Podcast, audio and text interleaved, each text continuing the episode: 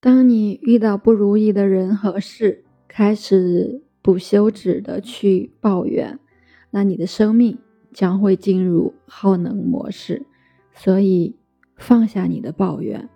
当你喜爱比较、攀比、高低优劣的时候，你的生命进入耗能模式。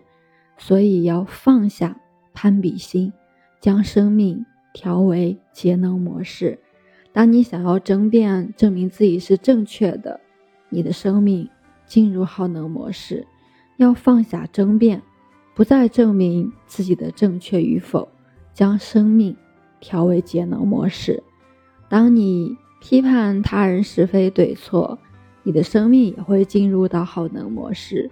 放下对他人的批评与评断，将自己的生命调为节能模式。当你想要掌控他人、事物和环境，你的生命也会进入耗能模式。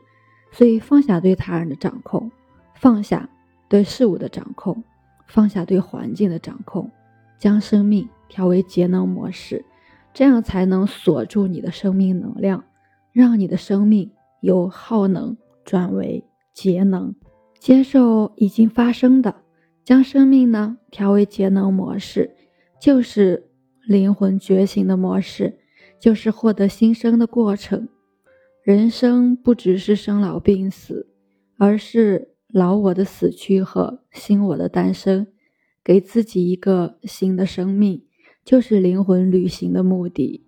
今天开始，当下，此时此刻开始，将我们的生命调整为节能模式，用敬畏、臣服、感恩、包容与爱，给生命充电，给生命加油。